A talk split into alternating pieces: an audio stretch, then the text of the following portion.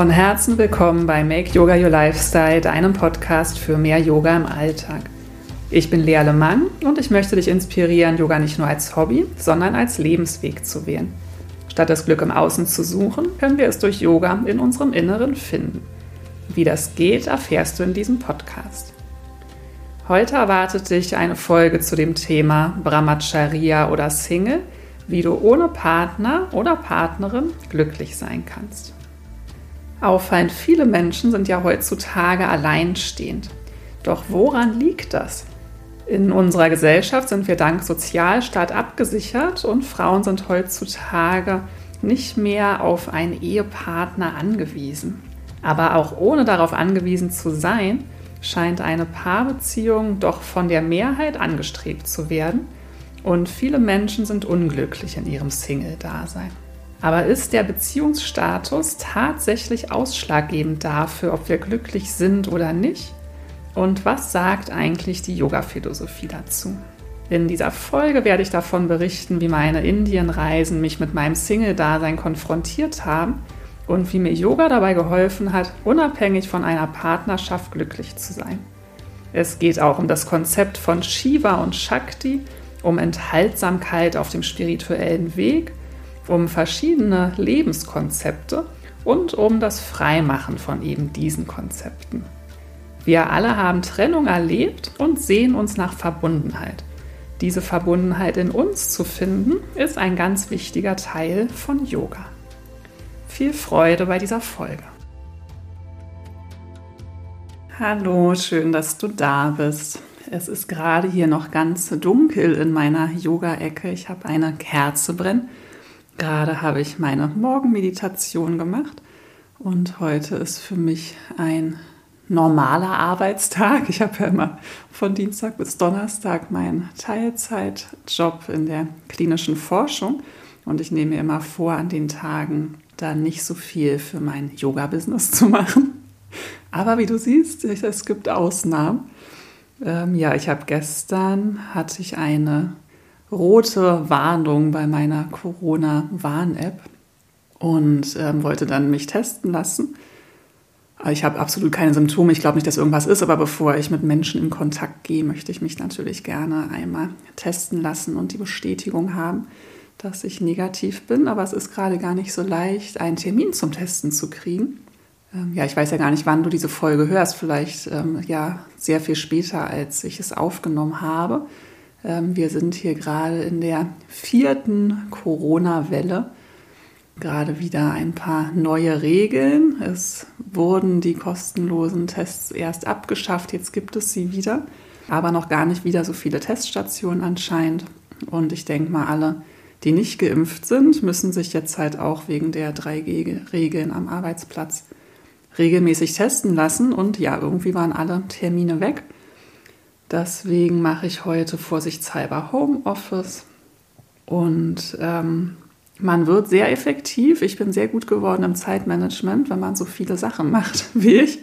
Ich habe ja meinen Teilzeitjob, mein Yoga-Business und was viele gar nicht wissen, ich habe ja auch noch ein Herzensbusiness, die Soul Business Sisters, wo ich äh, selbstständige Frauen auf ihrem Weg ganz mit ganz praktischer Hilfe begleite. Also sowohl mit Beratung als auch mit praktischer Umsetzung von Website-Aufbau, Newsletter, Verteiler aufbauen, Instagram-Account führen oder auch erstmal kreieren. Ja, und da wird man sehr gut im Zeitmanagement. Und jetzt dachte ich mir, ach super, Zeit gespart für den Weg zum Büro. Die kann ich doch nutzen für diese Podcast-Folge, weil die schwirrt mir schon so lange jetzt im Kopf rum. Ich habe zu diesem Thema so viel zu sagen. Und ähm, jetzt dachte ich, jetzt muss sie endlich raus. Dann habe ich nämlich den Kopf wieder frei für andere Dinge. Und ich mag morgen auch sehr gerne. Ich bin morgens ähm, recht produktiv. Und ähm, ja, hoffe, dass ich jetzt den roten Faden in mir habe für diese Folge und dir meine Gedanken zu diesem Thema mit dem yogischen Hintergrund dazu mitteilen kann.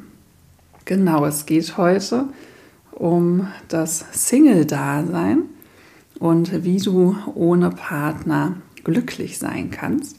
Warum rede ich über das Thema? Wie du dir denken kannst, bin ich Single und glücklich.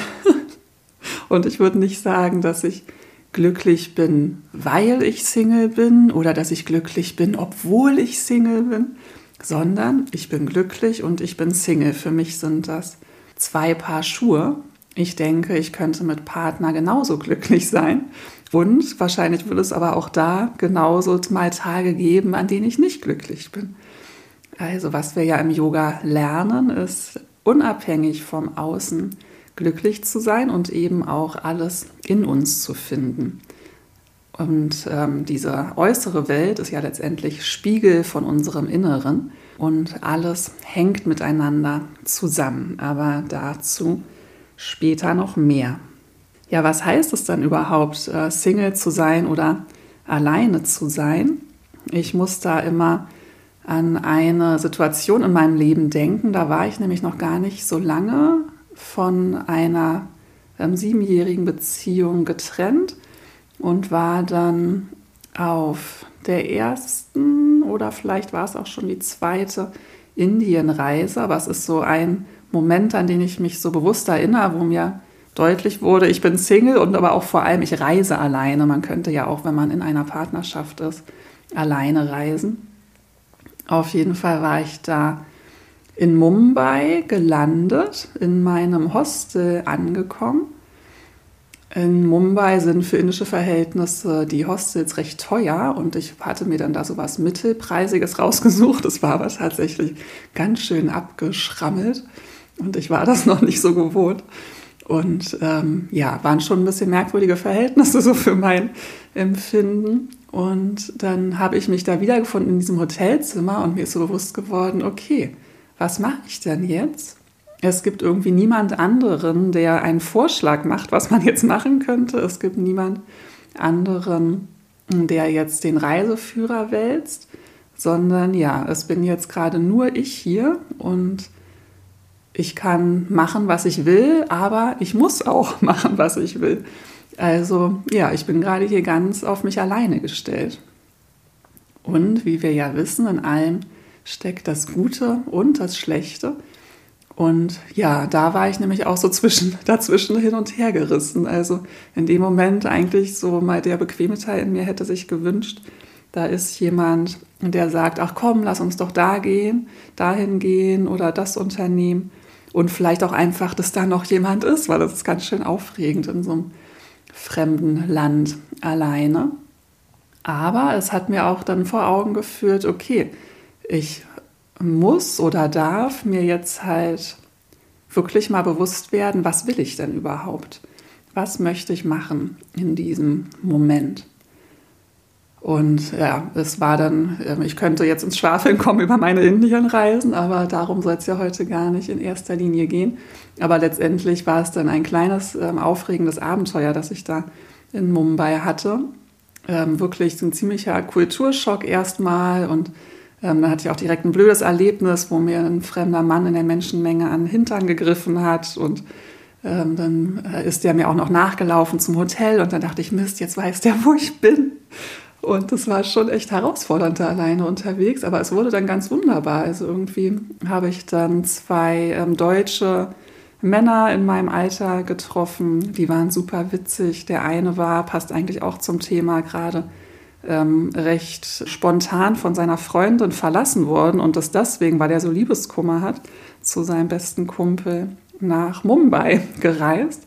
Und der beste Kumpel, der ähm, hatte Hindi studiert, der kannte sich total gut aus mit Indien und so weiter. Und dann habe ich mit denen da eine super witzige Zeit gehabt. Also ja, will ich jetzt nicht zu sehr ins Detail gehen, darum soll es nicht gehen, aber ja, wie das Leben dann manchmal so spielt. Und ich finde, das kann man halt auch so im übertragenen Sinne, ist für mich diese Situation irgendwie so äh, symbolisch, weil nicht nur beim Alleine reisen, sondern das kann man ja auch aufs Leben übertragen. Wenn man alleine lebt, dann macht man halt immer, was man selber machen möchte. Da ist niemand anderes, nach dem man sich richten muss. Ja, man kann es so oder so sehen. Aber ich finde, das kann auch sehr wertvoll sein in seiner Entwicklung, wenn man wirklich genau das macht, was man möchte.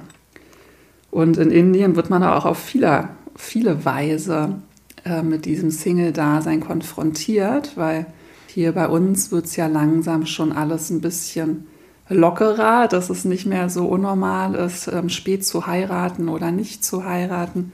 In Indien sind die meisten da ja doch noch sehr traditionell. Und tatsächlich wird man da ganz häufig auch direkt gefragt, Are you married? Ist so eine der ersten Fragen, die man da auch teilweise von ganz wildfremden Menschen gestellt bekommt. Und da wurde ich jetzt auf meinen vielen Indienreisen also schon sehr immer wieder auch mit diesem Thema konfrontiert. Und ich weiß noch, dass das am Anfang auch wirklich so eine unangenehme Frage war, weil ich das Gefühl hatte, danach bewertet zu werden. Und das, dort in Indien sehen es halt die meisten schon so, dass man schon verheiratet sein sollte und dass, wenn das nicht so ist, ja irgendwas mit einem nicht so ganz stimmen kann. Und interessanterweise steht in Reiseführern für Indien, man sollte als alleinreisende Frau einen Ehering tragen und man sollte sagen, man sei verheiratet. Ich habe das dann dort mal einem indischen Freund von mir erzählt und der war richtig doll gekränkt darüber. Also der war fassungslos, der fand das ganz, ganz schlimm. Da ist mir aufgefallen, dass unsere Reiseführer durchaus rassistisch sind. Und ich hatte schon vorher aber auch immer ein komisches Gefühl dabei. Also ich habe auch kein Ehering getragen. Ich hatte einfach meine normalen Ringe, wo es vielleicht einer auch als Ehering durchgehen könnte. Aber ich habe da jetzt nichts gefaked, aber ich habe durchaus hin und wieder mal gesagt, dass ich verheiratet sei. Aber nach diesem Erlebnis ähm, mit dem Freund von mir habe ich das dann noch mal ein bisschen anders gehandhabt, weil ja eigentlich wir nehmen denen ja auch die Chance über ihren Horizont zu gucken und ich weiß, dass ganz viele Inder, man wird da ja wirklich sehr, sehr gastfreundlich empfangen und mir wurde ganz viel von Indern gesagt, dass sie nicht so die Möglichkeit haben zu reisen und dass sie daher so interessiert sind, wenn Touristen in deren Land kommen, unsere Kultur kennenzulernen, weil sie eben darüber, das ähm, ersetzt dann so das Reisen für die. Und wenn wir denen jetzt immer sowas vorlügen, dass wir alle verheiratet sind und so, dann nehmen wir denen ja auch total die Chance, daran, ja, irgendwie ihren Horizont vielleicht zu erweitern und unsere Kultur kennenzulernen. Und wir nehmen auch uns die Chance, wie dann die Menschen auf einen reagieren würden. Ich finde trotzdem, man kann immer ähm, situationsabhängig entscheiden, aber eben, ich würde ja auch in Deutschland durchaus manchmal sagen, ich sei vergeben, obwohl es nicht stimmt. Im Yoga wollen wir ja immer ehrlich sein. Man hat seine Werte, aber man muss ja auch kein Moralapostel werden. Ich finde, manchmal kann man sich da ja auch leicht machen. Und es ist eben manchmal leichter zu sagen, man sei vergeben, als ich bin nicht vergeben, aber trotzdem möchte ich dich nicht besser kennenlernen, weil mein Bauchgefühl sagt mir, dass ich dich nicht mag. Oder so. Das muss man ja vielleicht auch nicht immer zu jedem fremden Menschen sagen. Und eben, und es ist ja auch tatsächlich so, dass alleine Reisen als Frau, wie schon geschildert, in Indien manchmal ein bisschen schwierig sein kann. Und dann ist es eben manchmal auch der leichtere Weg zu sagen, man sei verheiratet, aber eben situationsabhängig. Ich hatte da auch mit, ähm, ich erinnere mich an ein junges Paar auf einer Zugreise, die ganz fasziniert dann nachgefragt haben, Wahnsinn. Da war ich dann vielleicht Anfang 30 oder so, nicht verheiratet und die haben sich einfach dafür interessiert, wie ich so lebe. Und für die war das ganz unvorstellbar. Und man wird in Indien natürlich auch ähm, darauf aufmerksam gemacht, wie viele Konzepte es eigentlich gibt ähm, zum Leben. Also hier in Deutschland ist ja doch noch recht vorherrschend so diese Ehe zwischen zwei Personen, die aber frei gewählt ist. Und wir öffnen uns ja auch immer mehr anderen Konzepten. In Indien ist es ja auch inzwischen die Ehe zwischen nur zwei Menschen früher. Ich sage inzwischen, weil es gibt in so ganz alten Schriften aus Indien, gibt es tatsächlich auch Konzepte beschrieben von der Mehrfachehe. Und das betrifft übrigens Mann und Frau. Viele werfen Indien und der alten indischen Tradition vor, ähm, frauenfeindlich zu sein. Aber das mag es auch in Bereichen gegeben haben, aber die Frau hat durchaus auch einen hohen Stellenwert schon immer gehabt, auch gerade in der spirituellen Welt, weil wir ebenso für diese Intuition und so weiter stehen, was wir ja auch im spirituellen, im Yoga schulen wollen. Und da durfte es eben die Mehrfachehe geben für Männer, aber auch für Frauen. Also es gab es da durchaus, dass ein Mann viele Frauen hatte und auch, dass eine Frau, also vielleicht eine von diesen vielen Frauen war dann auch verheiratet, nochmal mit mehreren Männern. Also es gibt ja ganz viele verschiedene Arten, auch ähm, Beziehung, Partnerschaft zu leben. Und in Indien, wenn man heute guckt, es spielt ja auch die arrangierte Ehe noch eine sehr große Rolle. Und ich finde das ein unfassbar spannendes Thema. Also ich habe mich wirklich schon ähm, sehr viel mit so diesen verschiedenen Konzepten und Möglichkeiten, sein Leben zu gestalten, beschäftigt. Und in Indien wurde mir so vor Augen geführt, was es halt bedeutet, wenn man nicht so die freie Wahl hat. Also ich habe da wirklich tragische Geschichten von ähm, halt direkt Betroffenen gehört, von ein, einer meiner Freunde, ach, der war so verliebt in eine ganz tolle Frau, die aber tatsächlich halt in einer anderen Kaste geboren war. Und auch wenn dieses Kastensystem ja offiziell nicht mehr existiert, in den Köpfen existiert es halt doch noch. Und ähm, die Eltern wollten halt einfach nicht, dass die zusammen sind. Und dann wollte diese junge Frau eigentlich mit ihm halt ähm, trotzdem leben und sich den Eltern abwenden, aber hat dann halt spontan das doch nicht geschafft und hat sich dann von ihm getrennt, weil sie halt nicht mit ihren Eltern brechen wollte. Ein anderer Freund, der lebt in einer arrangierten Ehe. Ich kenne den jetzt zum Glück schon sehr, sehr lange, weil man fragt ja auch nicht direkt so intime Details. Aber irgendwann habe ich mich dann mal getraut zu fragen, wie das dann war, als die geheiratet haben und mit der Hochzeitsnacht. Und er hat sich wirklich die Hände vors Gesicht gehalten und meinte, oh Gott, das war so schlimm und er will da eigentlich überhaupt nicht mehr dran denken. Ähm, hat sich richtig geschämt und meint, oh ja, also es muss ganz schlimm gewesen sein, weil die müssen dann ja anscheinend, ich weiß nicht, ob es überall so gelebt wird, aber traditionell ist es so, dass man dann eben in der Hochzeitsnacht auch das erste Mal miteinander schläft. Und das ist dann ja so erzwungen. Und das war auch für ihn als Mann, also es muss ganz schlimm gewesen sein.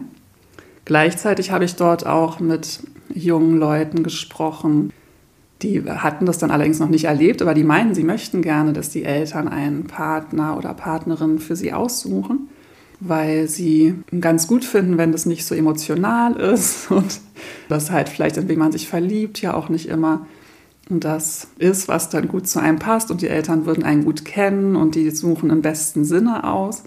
Und dass sie sich das wünschen, dass die Eltern für einen aussuchen. Ich habe mir dann tatsächlich mal überlegt und dachte auch, ja stimmt eigentlich, also äh, meine Eltern kennen mich gut und die würden wahrscheinlich wirklich jemanden aussuchen, der gut für mich wäre, aber gleichzeitig ja, ist das für mich natürlich eine total absurde Vorstellung. Und die Vorstellung dann einfach mit irgendjemandem, ob man ihn schon vorher kennengelernt hat oder nicht, den man aber auf jeden Fall noch nicht lange kennt, direkt eine Ehe einzugehen und zusammenzuziehen. Also ich brauche ja auch so meinen eigenen Raum, plötzlich da einen fremden Menschen in meinem intimsten Bereich, meinem Zuhause, meinem Rückzugsort zu haben. Das wäre für mich unvorstellbar. Man sieht halt in Indien, dass dadurch, das ist ja, die haben ja nicht so ein Sozialsystem wie wir, also die Familie hat da eine ganz andere Rolle. Und auch, dass eben Menschen verheiratet werden, liegt halt daran, die brauchen halt ein System und das sie auffängt, wenn sie ja, wenn man halt irgendwie seinen Job verliert oder wenn man krank wird, dann gibt es halt nicht den Staat, der einen auffängt. Deswegen muss es die Familie sein. Und deswegen hat da halt auch die Ehe noch einen ganz anderen Stellenwert. Man ist darauf angewiesen und ich fand es auch häufig sehr, sehr schön dort zu sehen, diese großen Familien, ähm, die sind halt viel näher miteinander, ne? die leben häufig noch an einem Ort und auch Freundschaften, so habe ich das Gefühl, sind häufig einfach noch enger und näher weil man aufeinander angewiesen ist. Also ich habe da auch erlebt, da hatte einer dann eine Herzerkrankung und die ganze Familie, alle Freunde sammeln Geld, um ihm die Operation zu bezahlen. Das äh, brauchen wir hier natürlich gar nicht. Wir sind nicht so abhängig von unserer Familie. Wir sind nicht abhängig von einer Ehe, ähm, weil uns halt der Staat auffangen würde. Und da kann man natürlich wirklich ähm, hinterfragen, was ist dann jetzt besser? Und das habe ich auch viel gemacht. Wir neigen dazu, unsere Kultur oder unsere Art zu leben so zu verherrlichen, weil wir sind nun mal so aufgewachsen. Aber ich glaube, dass auch nicht alles, was wir hier so machen, unbedingt so gut ist. Also so viel zu der Arbeitswelt, ne? dieses höher, schneller, weiter und so. Ähm, da merkt man ja immer mehr, dass das ähm, nicht unbedingt zielführend ist. Aber dieses vom Staat abgesichert zu sein, das finde ich schon wirklich äh, nach vielem drüber nachdenken und hinterfragen sehr wertvoll, weil wir haben halt jetzt die freie Wahl. Wir müssen uns nicht mehr an Menschen binden, wenn wir es nicht möchten. Aber wir sehen auch in unserer Gesellschaft, es kann halt auch zu Einsamkeit und Vereinsamung führen. Und das ist, glaube ich, einfach was, dessen man sich bewusst sein kann. Und das macht das Leben vielleicht nicht unbedingt immer einfacher, diese freie Wahl zu haben und nicht darauf angewiesen zu sein. Aber ich glaube schon, dass das eine Form von Evolution auch ist. Also es ist unsere menschliche Weiterentwicklung, uns aus diesen Systemen, die wir geschaffen haben, auch wieder zu befreien. Ich habe das jetzt nicht nochmal recherchiert, aber ich habe mir erzählen lassen, dass zumindest in Indien die Ehe so entstanden ist durch Shiva. Shiva hat ja mehrere Bedeutungen, wir kommen auch noch zu anderen Bedeutungen davon. Aber Shiva war auch einfach ein lebender Mensch, ein Yogi vor 7000 Jahren. Und der soll die Ehe in Indien eingeführt haben zum Schutz der Frauen, weil er beobachtet hat, dass Männer Kinder zeugen und abhauen. Und er wollte eigentlich die Männer damit mehr in die Verantwortung bekommen. Und das soll zumindest in Indien der Ursprung der Ehe gewesen sein. Ich weiß nicht, wie das ähm, hier in unseren Breitengraden war oder ob das wirklich da das erste Mal war, dass dieses Konzept der Ehe entstanden ist. Aber das war dort wohl der Hintergedanke. Aber wir sehen ja auch heute, dass das nicht unbedingt lange Zeit aufgegangen ist, der Plan. Also für eine gewisse Zeit schon, aber es bringt halt noch andere Nachteile durchaus mit sich. Und eben heutzutage werden Ehen halt dann auch wieder geschieden. Und ich glaube, wir Menschen suchen halt immer nach Konzepten. Wie, wie lebt man richtig?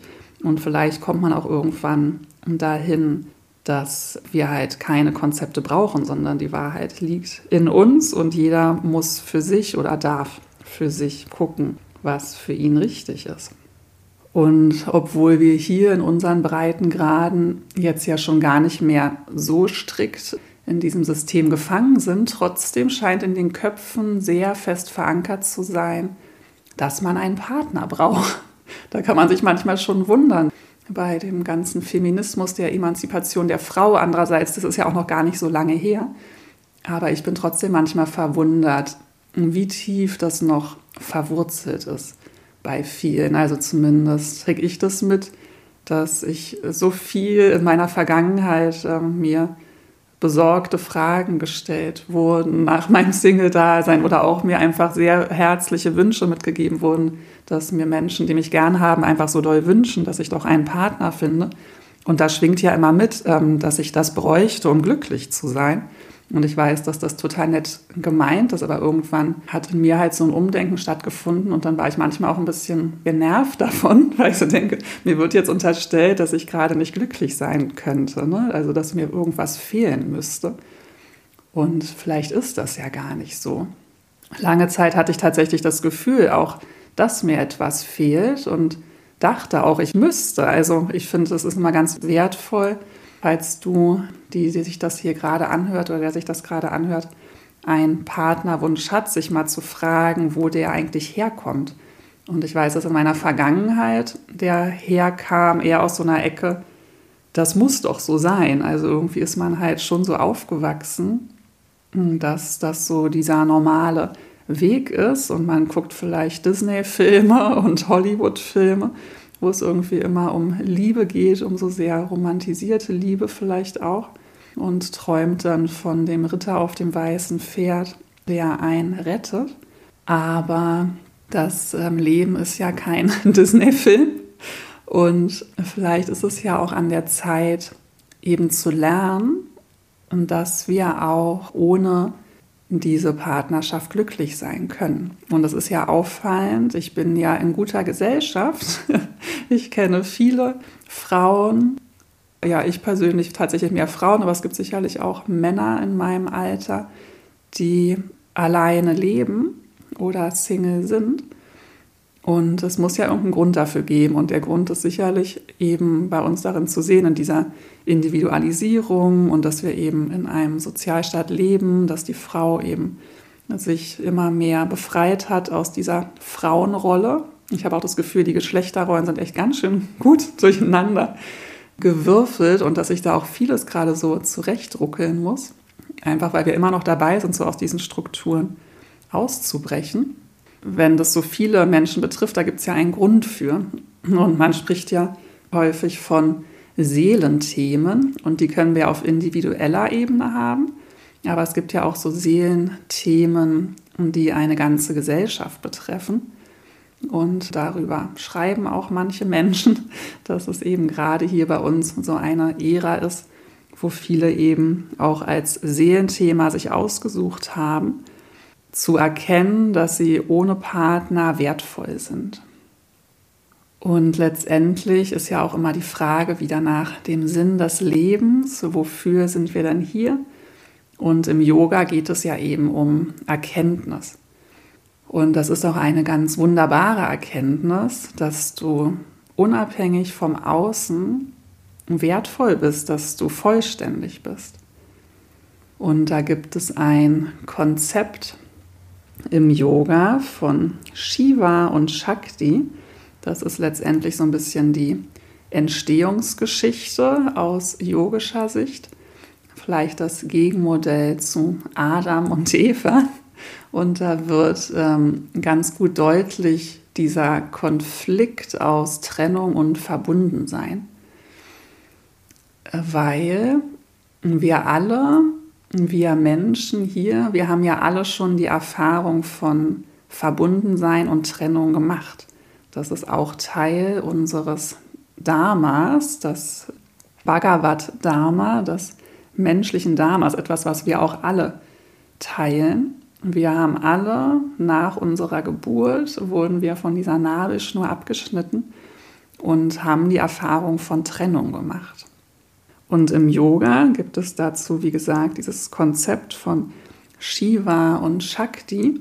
Shiva und Shakti wurden erschaffen von Brahman. Brahman, das Göttliche, hat erschaffen Shiva und Shakti. Shiva steht so für das Männliche, Shakti steht für das Weibliche. Und die beiden sind wie eine Münze, jeder eine Seite der Münze, also die gehören absolut zusammen. Hier steht übrigens Shiva nicht für diesen ersten Yoga, sondern hier steht jetzt Shiva für das göttliche Bewusstsein. Und dieses göttliche Bewusstsein, Shiva, befindet sich in jedem Menschen, in unserem Kronenchakra oben, auch in unserem Schädel. Und Shakti liegt am Ende, am untersten Ende unserer Wirbelsäule, in Muladhara, dem Wurzelchakra. Shiva und Shakti. Shiva, das göttliche Bewusstsein und Shakti, die kreative Energie letztendlich. Und äh, manche werfen auch diesem Konzept vor, frauenfeindlich zu sein, weil jetzt Shiva oben ist, äh, die Frau weiter nach unten gestellt. Aber so ist das, so wie ich es verstehe und auch so wie ich es von anderen interpretiert bekommen habe, nicht. Beides ist absolut gleichwertig und Shiva könnte ohne Shakti gar nichts machen. Ähm, Shiva, dieses göttliche Bewusstsein, kann Ideen haben und Visionen haben, aber ohne Shakti, dieser kreativen weiblichen Energie, könnte nichts davon umgesetzt werden. Und das ist eben im Großen zu verstehen, auch auf die Erschaffung der Welt. Das göttliche Bewusstsein hat eben durch Shakti die Welt erschaffen. Und wenn wir jetzt auf unsere yogischen Techniken kommen und darauf, dass Shiva und Shakti auch in uns vorhanden sind, dann zielen eigentlich alle yogischen Techniken darauf ab, dieses, man sagt auch Kundalini Shakti, und diese weibliche Energie, die eben in Form einer gerollten Schlange in unserem Wurzelchakra sitzt, die wollen wir wieder nach oben zu Shiva bringen, zu unserem Kronenchakra. Also es ist wie so ein bisschen in in Indien ist vieles so sehr bildhaft und romantisch dargestellt und in schöne Geschichten verpackt. Und äh, das, dieses Konzept ist ja auch in eine schöne Geschichte von Shiva und Shakti äh, verpasst, die letztendlich wie eine Liebesgeschichte wollen sie sich wieder vereinen. Also Shakti hat jetzt die Aufgabe, nach oben zu streben, zu Shiva. Und wenn beide vereint sind, dann erleben wir die Erleuchtung. Und das symbolisiert diese Trennung. Eben Shiva und Shakti waren mal eins, sie waren mal Brahman. Und jetzt wurden sie quasi getrennt. Ein Samen wurde in unser Kronenchakra gelegt, einer in unser Wurzelchakra. Und jetzt wollen sich die beiden wieder vereinen und wir wollen eben dieses Gefühl von Verbundenheit erfahren. Und das ist eben ein ganz wesentliches Grundbedürfnis, das wir Menschen haben. Wir wurden getrennt und wir wollen wieder Verbundenheit erfahren. Und es gibt jetzt natürlich ganz viele verschiedene Wege, diese Verbundenheit zu erfahren. Und für manche mag es eben der Weg sein, das in einer Partnerschaft zu erleben. Aber es kann halt auch ein Weg sein, das durch yogische Techniken in sich selbst herzustellen. Und da auch noch mal ein Erlebnis aus Indien. Ich wurde ja, wie gesagt, viel immer gefragt, are you married? Und ähm, dann auch so ein bisschen danach beurteilt. Und die Menschen haben sehr erstaunt auch darauf reagiert häufig, ähm, wie ich halt in meinem Alter alleine leben kann, auch weg von meiner Familie. Also so sehr merkwürdig. Aber ich wurde auch, ja, ich habe da ja auch dann immer mehr Yoga-Lehrer und spirituelle Menschen getroffen. Und da war das nicht eine der ersten Fragen. Da spielte das dann weniger eine Rolle als so bei den Menschen, die man am Strand oder in der Bahn trifft. Aber wenn man das da mal gefragt wurde, dann war die Reaktion darauf eine ganz andere. Ich erinnere mich an Pranaji, ein Lehrer, mit dem ich sehr intensiv Pranayama praktiziert habe. Das war so ein das erste Mal, dass ich so ein Guru-Gefühl hatte. Also ja, der, von dem habe ich sehr viel gelernt und auch ähm, kostenlos gelernt. Also er hat mich dann halt ähm, als Schüler aufgenommen und dann hier und dort hin zitiert, wo ich von ihm lernen durfte. Das hat sich schon nach einer sehr großen Ehre auch angefühlt. Schwang irgendwann ein bisschen um, weil ich das hatte auch so ein bisschen was manchmal von rumkommandieren und sich auch, ich hatte das Gefühl, sein Ego war ein bisschen zu groß dafür, dass er eigentlich so ein Guru-Dasein führt. Also ich habe mich von diesem Lehrer tatsächlich irgendwann abgewendet, aber ich habe unfassbar viel gelernt und diese Techniken, die ich von ihm gelernt habe, waren Gold wert. Und der fragte mich dann eben auch irgendwann, ob ich in einer Beziehung leben würde. Und dann sagte ich nein und er sagte, ah, you are Brahmacharya. Und es war so was Anerkennendes. Und wenn da eine Wertung drin war, dann war sie positiv. Ja, und was heißt denn Brahmacharya? Also letztendlich kann man es einmal sehen als eine dieser Yamas, dieser ethischen Prinzipien im Yoga, das besagt, dass wir kein sexuelles Fehlverhalten begehen sollten. Und das kann eben ein bisschen unterschiedlich ausgelegt werden. Also es ist ja absolut nicht so, dass man im Yoga keine Beziehungen, keine sexuellen Beziehungen haben sollte. Aber es ist eben schon dieser Grundwert da, dass man das bewusst leben sollte und natürlich nur mit Menschen, die auch damit einverstanden sind und so weiter und sich eben auch bewusst sein sollte, mit wem man solche intimen Beziehungen eingeht.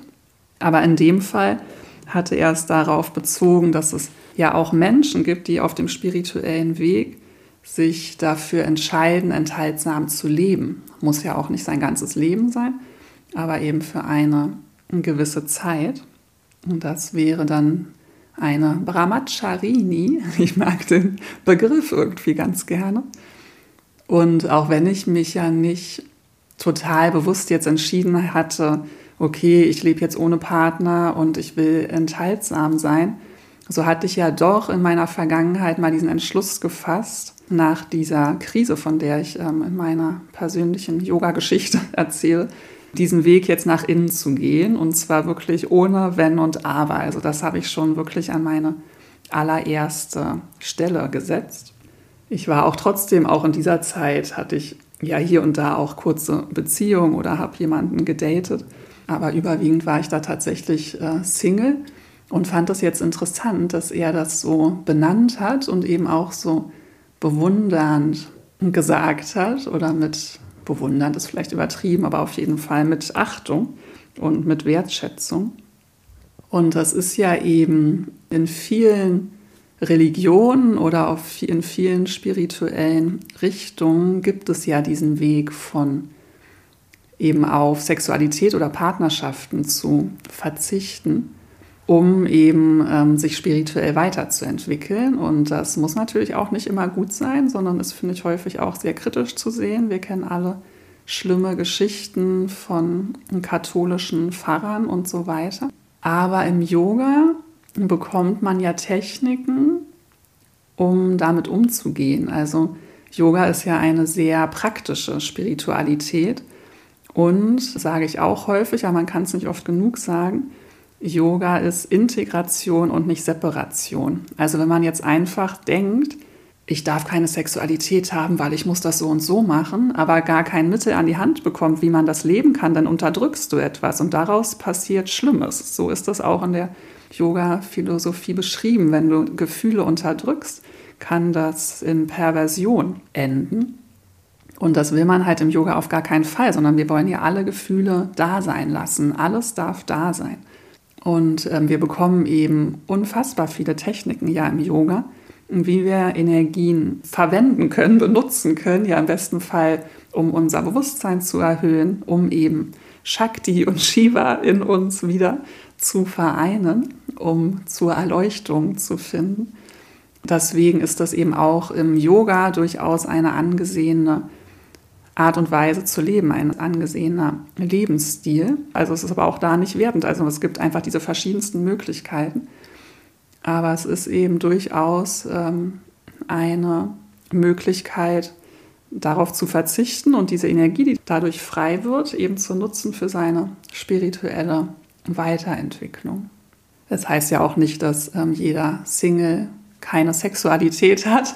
Auch das muss ja gar nicht sein, aber einfach um diese Vielfalt an Möglichkeiten aufzuzeigen. Auch das ist eben im Yoga auf jeden Fall eine Möglichkeit zu leben. Ja, ich habe euch jetzt schon einiges erzählt und auf diese verschiedenen Möglichkeiten, wie man leben kann, möchte ich gerne noch eingehen, weil ich finde, das führt uns auch vor Augen, ob diese Partnerschaft und Glück voneinander abhängen. Weil also wenn ich jetzt so umgucke, mich in meinem Bekanntenkreis oder auch so bei Menschen, die mir schon in meinem, in dem Laufe meines Lebens über den Weg gelaufen bin, dann sind da wirklich unfassbar viele verschiedene Lebensmodelle vertreten und auch unfassbar viele glückliche, aber auch unglückliche Menschen. Dieses Menschen, die in einer Beziehung sind, sind glücklich, Menschen, die ohne Beziehung sind, sind es nicht. Oder Menschen, die Kinder haben, sind glücklich, Menschen, die keine Kinder haben, sind unglücklich. Sondern so wie ich es ja auch selber erlebe, beobachte ich das auch um mich rum. Also ich erinnere mich an eine Großfamilie, die ich in Indien am Strand kennengelernt habe. War also ein ganz ähm, super sympathisches Paar mit vier Kindern. Die, ach, die wirkten unfassbar glücklich und ich hatte auch das Gefühl, die leben echt ein super schönes Leben, halt sehr unangepasst und viel ähm, am Reisen und Kinder selbst beschulen oder in Indien in die Schule schicken. Und auch die Kinder, die eine war Teenie, die war, oh, ich hatte das Gefühl, es tut ihr unfassbar gut, dieser Lebensstil, den die da leben. Total beeindruckend. Gleichzeitig habe ich auch schon von Großfamilien gehört, wo sich dann die Eltern trennen und ähm, wo das alles scheitert und wo eigentlich alle nicht so glücklich sind. Und genauso kenne ich Paare, wo ich denke, wow, was für eine tolle Beziehung die führen. Wunderschön, beide wirken ähm, super zufrieden. Und ich kenne Paare, die, wo ich das Gefühl habe, warum sind die eigentlich zusammen? Wo man eher das Gefühl hat, ob das vielleicht auch so, man muss ja mit irgendjemandem zusammen sein, kommt. Und genauso eben Singles. Es gibt glückliche und unglückliche Singles. Was ich ganz wichtig finde, wenn man Single ist, wenn man halt einen starken Partnerwunsch hat, mal zu gucken, wo der herkommt. Und häufig merkt man da, finde ich, bei Menschen, also es gibt ja immer wieder so Menschen, die sehr verzweifelt nach einem Partner oder einer Partnerin suchen. Und dann scheint es halt aus so einem Ort der Leere zu kommen und aus so einer Bedürftigkeit. Und ich finde halt aus so einer Bedürftigkeit eine Beziehung einzugehen, das ist nicht so eine richtig gute Voraussetzung, weil es dann halt wieder zu so einem Abhängigkeitsgefühl kommen kann.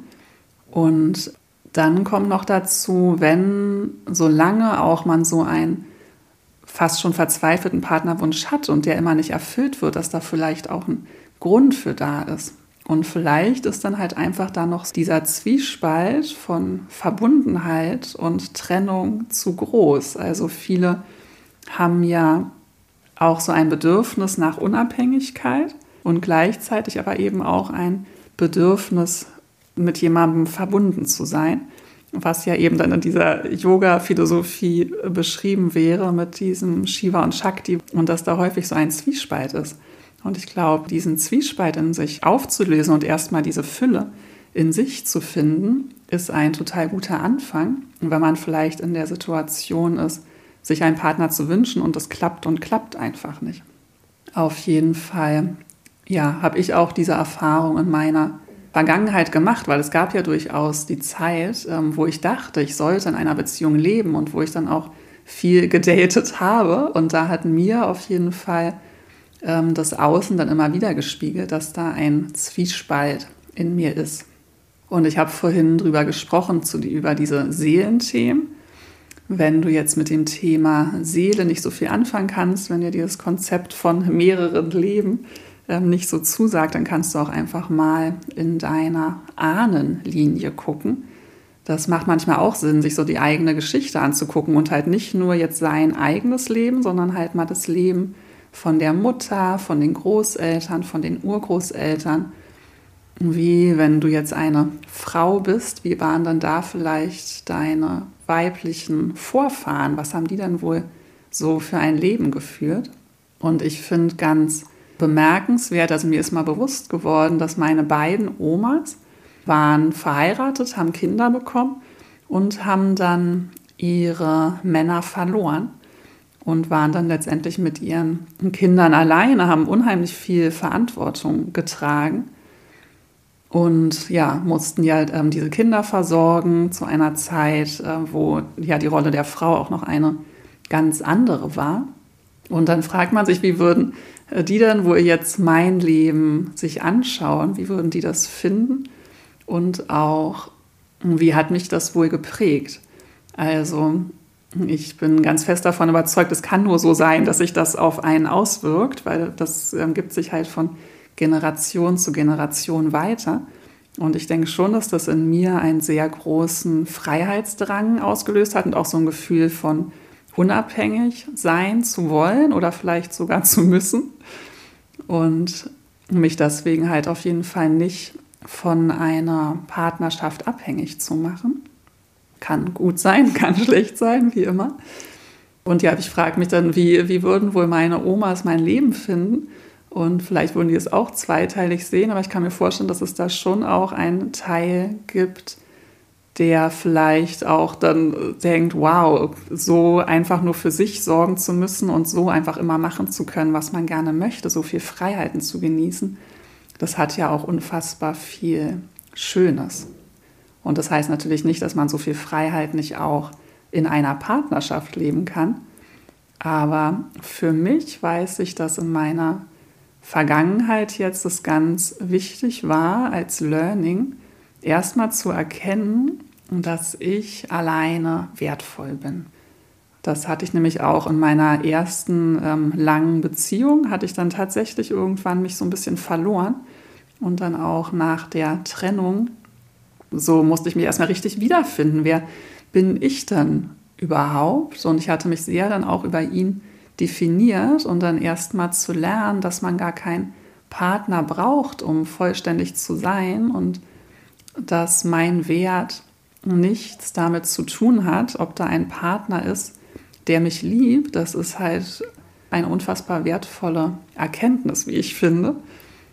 Und das heißt, auch bei mir in meinem persönlichen Fall ist es jetzt gar nicht so, dass ich eine Brahmacharini, heißt es so, ähm, sein möchte bis ans Ende meines Lebens. Eigentlich gehe ich sogar davon aus, dass ich wieder in Partnerschaft leben werde. Und ich wäre sogar richtig neugierig darauf, wie das jetzt wäre, weil ich habe mich jetzt so verändert, seitdem ich das letzte Mal ähm, eine richtige Beziehung geführt habe, die auch ein bisschen länger war, ist so viel in meinem Leben passiert. Ich habe mich echt total verändert und ich wäre super neugierig, wie das wäre. Aber mein Glück ist nicht davon abhängig. Also man kann sich ja was wünschen und den Wunsch loslassen und trotzdem einfach das Beste aus dem machen, wie es jetzt gerade ist. Also nicht in so einer, ich kriege so häufig mit und ich glaube, in meiner Vergangenheit war ich das auch, dass man in so einem, wie so einer Opferrolle ist, in so einem opfermäßigen Denken. Und oh Gott, ich habe keinen Mann und wie habe ich das nur verdient, was ist mir falsch und warum alle anderen, aber ich nicht. Und das ist halt so ein opfermäßiges Denken. Aber wir schaffen ja unser Leben selbst. Es ist kein Zufall, was passiert. Also es gibt sicherlich äh, Karma und einen Lebensweg, aber trotzdem schaffst du noch dein Leben selbst. Es ist nicht, ja, du bist kein Opfer von deinen Lebensumständen und ich sehe auch ganz klar, dass ich in meiner Vergangenheit, ich habe mir dieses Single-Leben erschaffen, auch wenn es mir halt nicht immer auf diesem Weg so klar war. Aber es hatte alles für mich total Sinn und ich kann mir jetzt meine weitere Zukunft auch weiter selber schaffen. Und man kann da seine Wünsche rausschicken aus einer Fülle und Freude raus und einfach freudvoll darauf warten, was noch passiert. Und gleichzeitig kann man das hier und jetzt total genießen und das Beste raus mitnehmen. Und falls du gerade unglücklicher Single sein solltest, frag dich doch einfach mal nach den positiven Seiten. Führ dir wirklich vor Augen, was ist gerade schön in deinem Leben? Welche Vorteile hast du gerade dadurch? Denk gern ein bisschen drüber länger nach, wenn da nicht sofort was kommt. Aber ich bin mir sicher, dir fallen Vorteile ein. Und wenn wir uns die Vorteile bewusst machen, dann kommen wir eben wieder in diese Fülle rein. Also diese Fülle erstmal in sich selbst zu finden.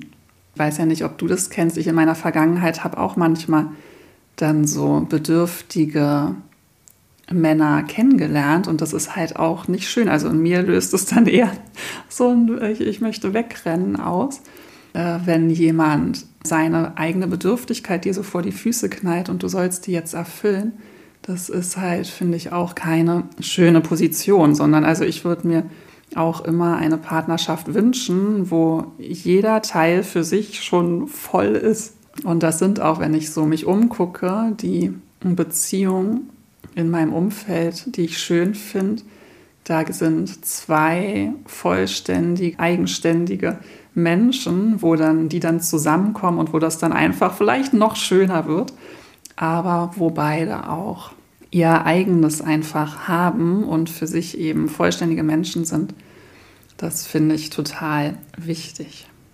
Ja, wie gesagt, ich bin gespannt, ähm, wie es bei mir weitergeht. Ich bin freudig, wie es ist und freue mich auf alles, was da kommt. Ich glaube, das waren so meine wichtigsten Gedanken zu diesem Thema. Ähm, ich hätte noch so viel mehr, aber das würde dann noch viel, viel weiterführen. Mich würde interessieren, was du davon denkst, wie du das lebst. Und ja, lass mich gerne deine Gedanken dazu wissen. Ich freue mich davon, von dir zu hören.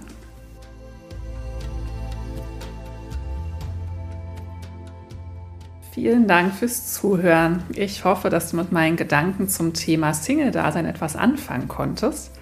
Ja, letztendlich sind wir also Seelen, die hier sind, um Erfahrung zu machen und zur Erkenntnis zu gelangen. Einiges kannst du besser lernen, wenn du in einer Partnerschaft bist und anderes eben besser ohne. Yoga kann dir dabei helfen, dieses Gefühl der Verbundenheit in dir zu finden und dadurch kannst du eben ganz frei und bewusst eine Partnerschaft entweder eingehen oder eben auch nicht. Und du kannst auch durch Yoga lernen, darauf zu vertrauen, dass alles so wie es ist, genau richtig für dich ist und dass sich alles auch zu jeder Zeit immer wieder verändert.